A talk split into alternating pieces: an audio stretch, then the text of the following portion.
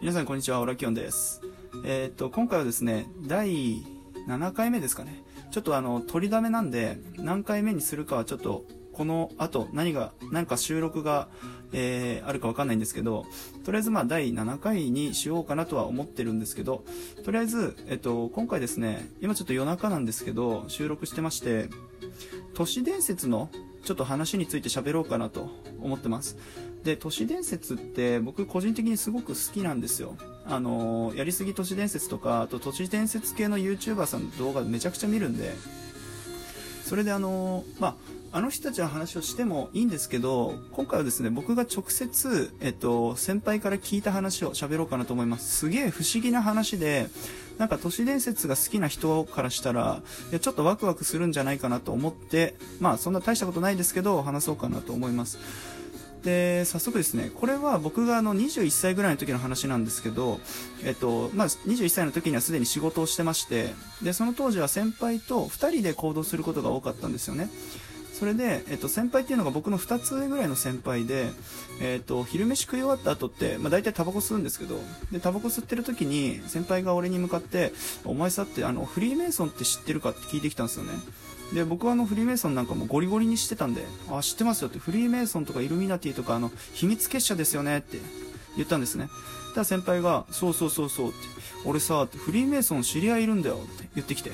マジっすかって。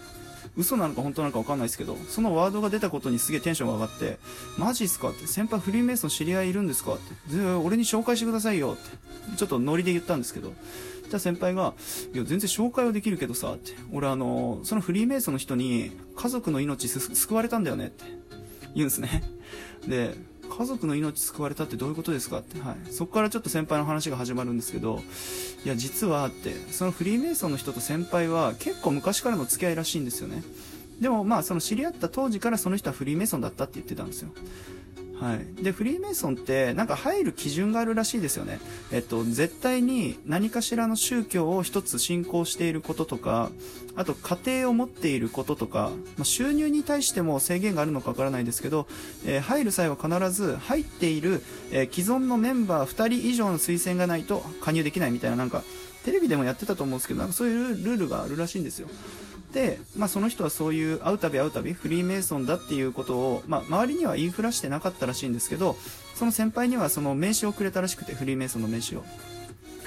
それでですね、あの、フリーメイソンっていうことをその時認識して、で、まあ、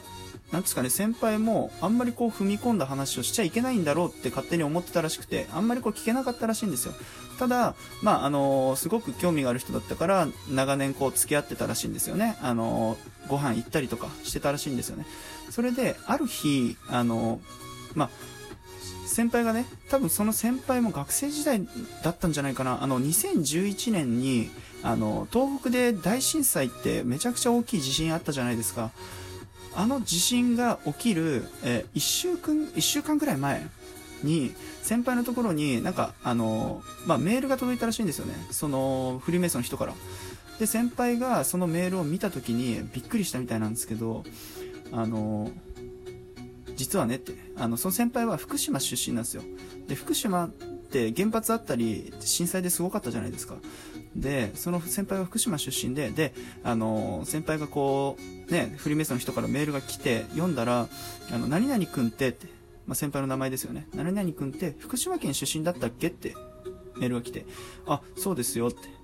あの、返したんですよね。その時多分先輩は大学生だったのかもしれないですけど、あの、東京にいたらしいんですよ。で、あのーまあ、そうですよ。僕一応福島出身ですけど、今は東京にいて、家族はまだあの、実家にいますって言って、で、まあ、フリーメイソンの人が、あ、そうなんだねって、あの、実は、あのーまあ、できたらでいいんだけど、近々ね、家族を東京に旅行させに来てあげたらってメールが来たらしいんですよね。でなんでだろう？って、その、そんなことをね、唐突に言うような人じゃなかったので、かなり不思議に思ったらしいんですよ、先輩は。え、なんで家族を、しかも東京に旅行させに来た方が、来たらって、まあ、言うんだろうなって、先輩も考えるじゃないですか。で、俺も逆の立場だったら、なんか、なんでだろうってすごい不思議に思うんですよね。で、先輩は、でも、あの人の言うことだから、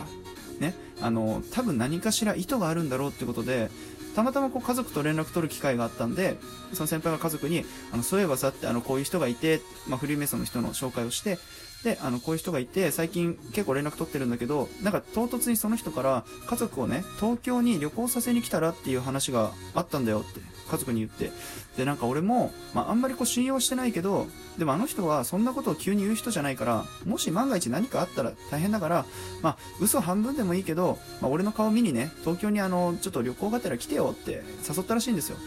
それで、あのー、まあ、家族も分かった、じゃあ来週行くわ、みたいな感じで、あのー、家族でね、え、ー、と、何人家族だったかちょっと忘れちゃったんですけど、まあ、あのそっから、えっ、と、その先輩のね、東京の先輩のお家にね、旅行しに来たらしいんですよね。で、旅行に来た、えその何日か経たずにね、本当に近い日にちの中で、あの震災が起きたんですよ。バッコバコ揺れたじゃないですか。俺もあの、当時ね、高校1年生だったんですけど、あの地震だけはめちゃくちゃ覚えてて、地割れがすっごい、あの、目の前でね、地割れがすっごい起きてて、俺死ぬんじゃないかってやっぱみ皆さん多分思ったかもしれないですけど、本当にあの地震が、まあ、先輩が、その当時、家族がね、東京に来た瞬間に起きて、それでもう、あのー、まあ、その当時はね、どこが震源地なのか全然わかんなかったじゃないですか。でもすぐに調べたら、福島県の海岸沖でしたっけ？あの福島とか岩手ぐらいのところで起きたっていうのが分かってそれで先輩をめちゃめちゃ鳥肌が立ったって言ったんですよ。うわあの人が言ってたことってこれだったんじゃないかって、うん、逆に言えばこれ以外ないだろって感じですよね。それで家族も助かったし、まあ、結果言えばね、実家は、まあ、ちょっとね、あのー、まあ、被害があったって言っても家が潰れるほどの被害ではなかったらしいんですよ。あとは、まあ、津波が来て、あのー、家が浸水しちゃうとかっていう被害はなかったけれども、でもまあ、そのフリーメイソンの方もね、その先輩の家族がどこに住んでるかわからない。でもまあ、場所で言えば福島県だったから、まあ、ちょっと知り合いぐらいには、まあ、ちょっとこういうね、助言はしておこうっていうことだったんですかね。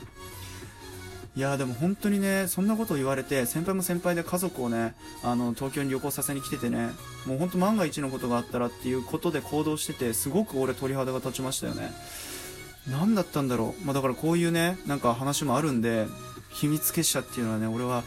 未だに信じてるし、そういう人たちの元に情報はいち早く届くんじゃないかなって思ってますね。はい。まあ、これをね、ここの配信で喋ることによってね、俺も結構記憶が整理されるんで、めちゃくちゃ収録は活用できてるんですけど、皆さんどうですか？なんか都市伝説って興味ありませんか？結構ね、俺も都市伝説系 YouTuber ってあの、寝る前にずっと見てるんですけど、一押しの YouTuber さんはやっぱりあの、まあ、直木マンショーだったり、あと、キリンね、考察系だったり、あと、ミルクティー飲みたいっていう方のね、YouTube もめちゃくちゃ面白いので、ぜひ興味がある方はね、見てみてください。はい。っていう感じで、今回は一応こんな感じにしようかなと思います。はい。一応ね、聞いてくれてる方で、最後まで聞いていただいてありがとうございます。あの、下の方にですね、あの、ネギとか、あの、ニコちゃんマークとか、ハートマークとかあると思うんですけど、そこはあの、ぜひ連打してくださいね。あの、なんか連打、無限で、無限に連打できるらしいので、もし面白いと思ったらニコちゃんマーク連打でもいいですし、応援してくださるようであれば、もう連打お願いします。はい。で、あとぜひね、ライブ配信もたまにやってますので、基本夜が多いんですけど、来ていただける、いただけると嬉しいです。はい。ということでね、ちょっと今収録してるのが夜中なんで、そろそろ僕は、えー、寝ようと思います。という感じで、今日も聞いていただいてありがとうございました。